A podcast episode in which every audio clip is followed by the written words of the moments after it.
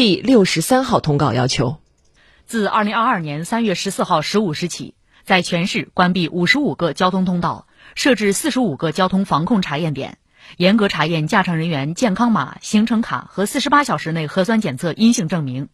确需进入我市的，需按照苏州市疫情防控二零二二年第六十二号通告要求，严格落实健康管理措施。全市设置十七个物流通道，重点生产生活物资和应急物资的运输车辆，承运单位或驾驶员可通过苏州市交通运输局官网、苏州市应急物资及人员运输车辆通行证管理平台专栏线上申请应急物资及人员运输车辆通行证，经审核后自行下载打印，随车携带。通过铁路客运进入苏州的旅客，需持四十八小时内核酸检测阴性证明，并配合开展体温检测和健康码、行程卡查验。确需进入我市的，需按照苏州市疫情防控二零二二年第六十二号通告等要求，严格落实健康管理措施，暂停省市县际班车包车服务，暂停跨城出租客运服务，暂停毗邻公交服务。